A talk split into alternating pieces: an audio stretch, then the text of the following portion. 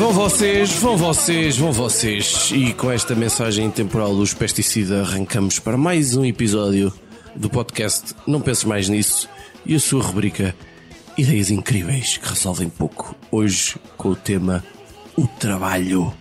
Estamos cá, os operários dedicados do costume que trabalham apenas pelo prazer. Eu sou o Finório e à minha esquerda está o Judas, que por acaso é um homem de esquerda. E à minha frente está o Cruz, que por acaso visto de frente parece um homem, mas de lado parece uma bola com creme. Hoje, dia 1 Vicioso. hoje, dia 1 de maio, gravamos nos nossos estúdios da Fonte Luminosa e daqui pergunto, Cruz, o trabalho dignifica o homem? Sim ou não? Sentes que o trabalho te confere alguma dignidade a ti? Estás a falar para a pessoa que desta mesa menos gosta de trabalhar, meu. Discordo completamente disso. De certeza, porque eu gosto de trabalhar. Portanto, Ah, sim. Pá, eu, em relação a estas coisas do trabalho, meu, apesar de não gostar muito de trabalhar, eu acho que nós temos um problema ainda grande com, é com as férias. nós quem? Nós, os trabalhadores. Hum, Finório não se identifica com esta expressão trabalhador. Apesar de eu ser, apesar de eu ser mais um, um destes, um elemento desta juventude que é um trabalhador sem ter um contrato de trabalho, é? mas, mas também me sinto trabalhador e acho que é um problema grande que é o problema das férias. Não sei se vocês se lembram até que há uns 4 ou 5 anos atrás tínhamos 25 dias de férias. não era 22? Agora temos 22, tivemos Ah. 25. Quando? Não, acho que nunca tive. Não, tu nunca tiveste, se calhar, se calhar tu, tu não deves ter tido ainda alguns filhos, Hum. em 88, para aí. Portanto, pá, e passaram para 22, que foi uma boa medida, mas isto ainda é pouco. Eu acho que, acho que as pessoas têm férias a mais. Estás a ver? Eu acho que é um problema. Ah, ah pronto, Portanto, enganaste-me estamos- bem. 22 dias é muito durante o ano. Ainda é muito. Hum. Eu acho que mais de 15 dias com a família de férias é um transtorno e é mais prejudicial para a saúde do que, do que outra coisa qualquer. Mas isso Mas é não a tens que tua ir- família. Não, isto, É, isto é um estudo que eu fiz durante vários anos e a várias famílias. Mas não tens que ir com, com os 15 dias seguidos. 15 dias no total num ano é muito tempo, além dos fins de semana. Epá, já é uma loucura. Ele está-se a sentir ameaçado com, a nossa, com os nossos argumentos. Mas pá, Eu acho que é necessário, Fica mais. é necessário reduzir os dias de férias e eu sugiro 15 dias numa primeira fase, ok? Horrível. Continua. Depois seria para continuar a descer. Ao mesmo tempo, claro, teria de haver algumas alterações ao Código de Trabalho, ok? Tudo em prol da produtividade e começando com pontos obrigatórios. O feriado calha uma terça-feira, é ponto obrigatório na segunda. O feriado calha uma sexta-feira, é uma quinta-feira, é ponto obrigatório na sexta. Mas espera aí. E esse, essa ponte faz parte dos 15 dias de férias? Não, são pontos obrigatórios. E quantas dessas pontes fazem no total? Quantas? No máximo durante o ano? Depende dos anos. depende. É todas. Todas as pontos possíveis são obrigatórias. Depois é assim: há 4 dias por ano para idas ao banco, segurança social ou finanças. Ok? Mesmo que seja só de manhã, pá, tens direito ao dia todo porque é sempre alguma coisa que causa transtorno psicológico e a pessoa, pá, pronto, este dia é para isto. Digo um dia por ano para procurar carro. E pode ir acumulando. Portanto, se tiveres o mesmo carro durante 10 anos ou 15, como é o teu caso, Fi, já se calhar podes ter direito a 15 dias de férias só para ir procurar um carro novo. Boa?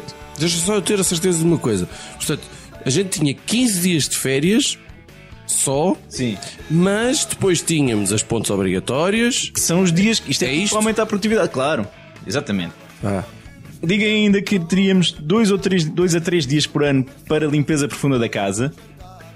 Consoante haja ou não filhos, não é? Se não houver filhos, bastam dois. Se também é daquelas três. coisas que se eu não fizer este ano também acumula para o ano. eu este ano vou limpar Não, a casa é- para, a é- semana, para o ano tiro uma semana de férias. Limpo tudo. Limpo o sótão que não vou lá há dois anos. Havendo filhos, atenção. uh, dia do pai ou dia da mãe são dias livres para os respectivos. Boa. Assim como o dia da festa de Natal, o dia da festa da Páscoa, o dia da festa do Carnaval e da festa do fim de ano. Quem não tem filhos não tem nada disso. Estes, estes esperto, lamento. Se for adepto de futebol e sócio de um clube, mas tem teu convertido de sócio, tem direito a dois dias por ano para assistir a um jogo da sua equipa fora na Europa. Tem que pagar as cotas, não? Ok? Claro. Tem ainda direito a cinco dias simplesmente para pensar na vida, podendo chegar ao chat por indicação médica, dois dias para efeitos de ressaca e ainda quatro dias para faltar só porque sim. Foda-se, nós afinal vamos ter férias de caralho, mano. Não são férias, Ah, são dias para estimular a produtividade. é uma questão semântica apenas. Não! Tá bem, tá bem. Eu tá por bem. menos pensei que eu tivesse sido contratado pelaquela associação dos patronatos. Mas claramente. Não, isto, isto, isto é um recado para a Associação de Patronato. Isto devia pensar seriamente nisto e iriam ver como os trabalhadores estariam mais felizes.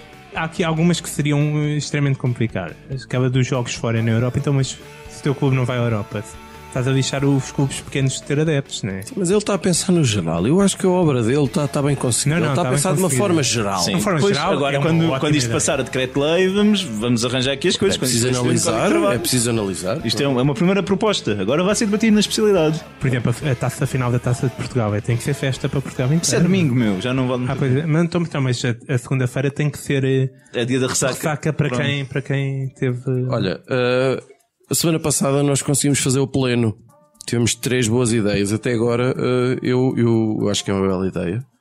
E seguindo, queres saber, Judas, o trabalho liberta ou não? Ou é apenas uma frase que revela um péssimo trabalho de marketing do partido nazi para a entrada de Auschwitz? Trabalho não liberta. Quanto muito contei, que eu contenho tanto gás quando estou no trabalho, que eu chego a casa e, meu Deus.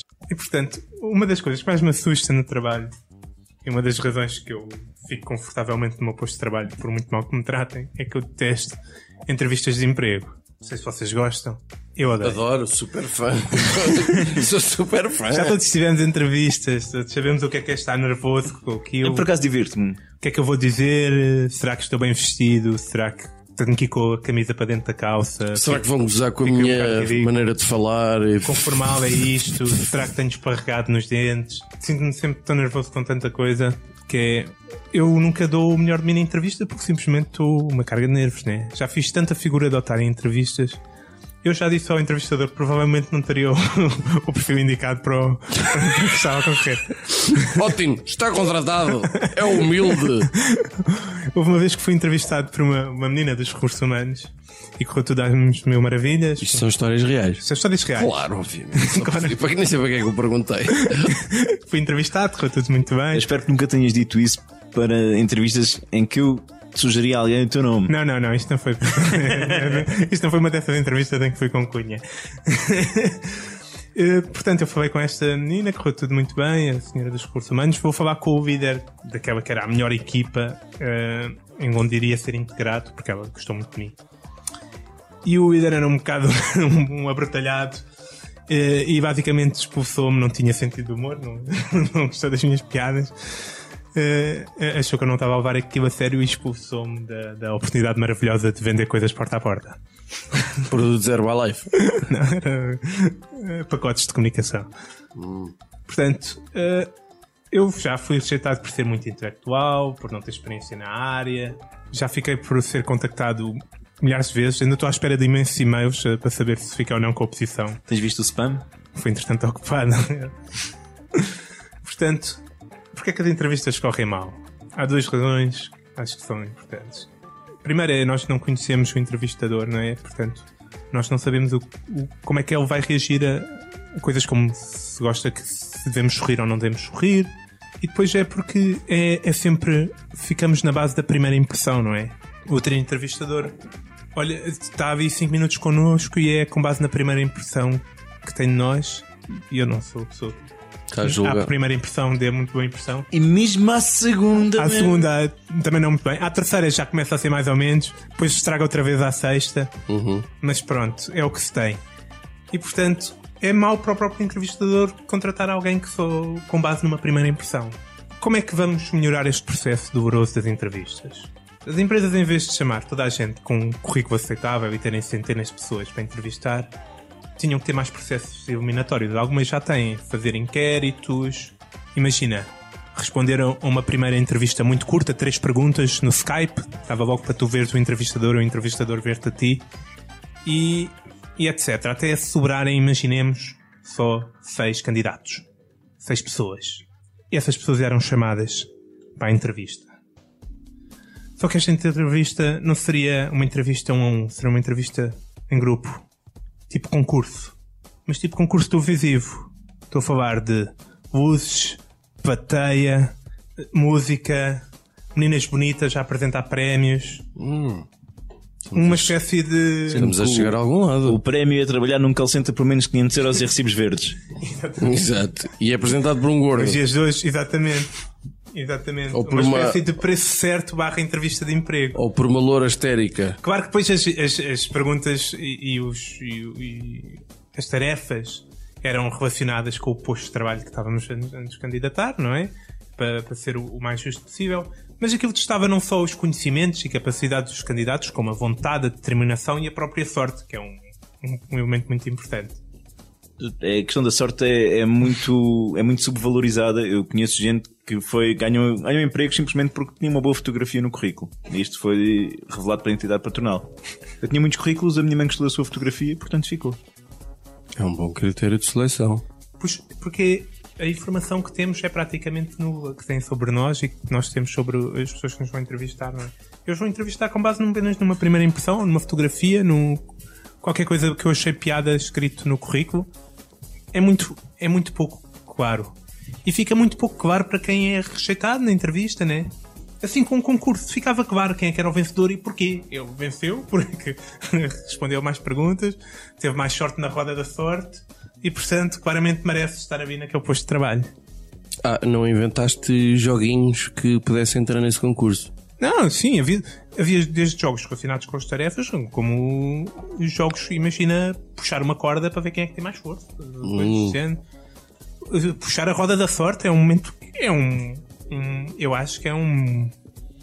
É onde se vê mesmo a capacidade das pessoas é puxar na roda da sorte, porque quando, quando tá- estás lá na.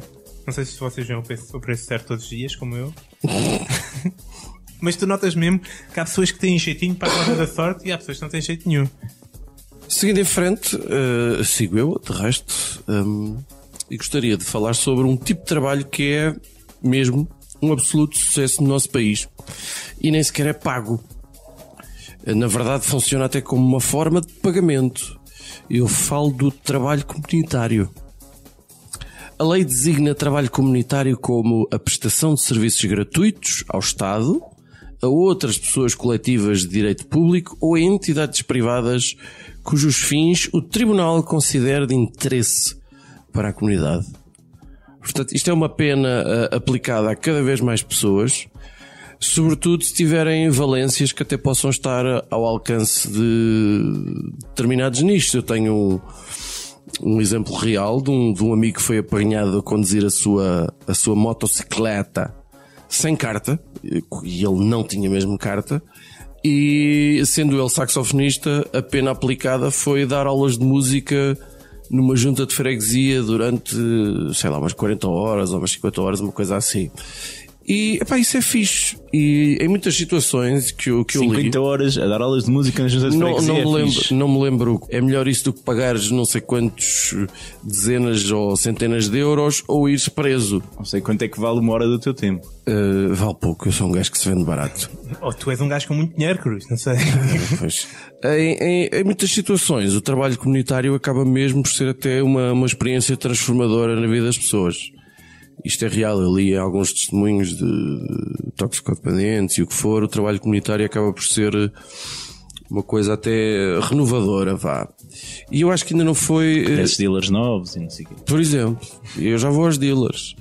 Ah, e, e queria juntar aqui duas coisas. Ah, uma forma de trabalho comunitário que eu acho que ainda não existe, que é servir de saco de pancada para as claques. Ora bem, eu sou completamente anti-claque, seja de clube for.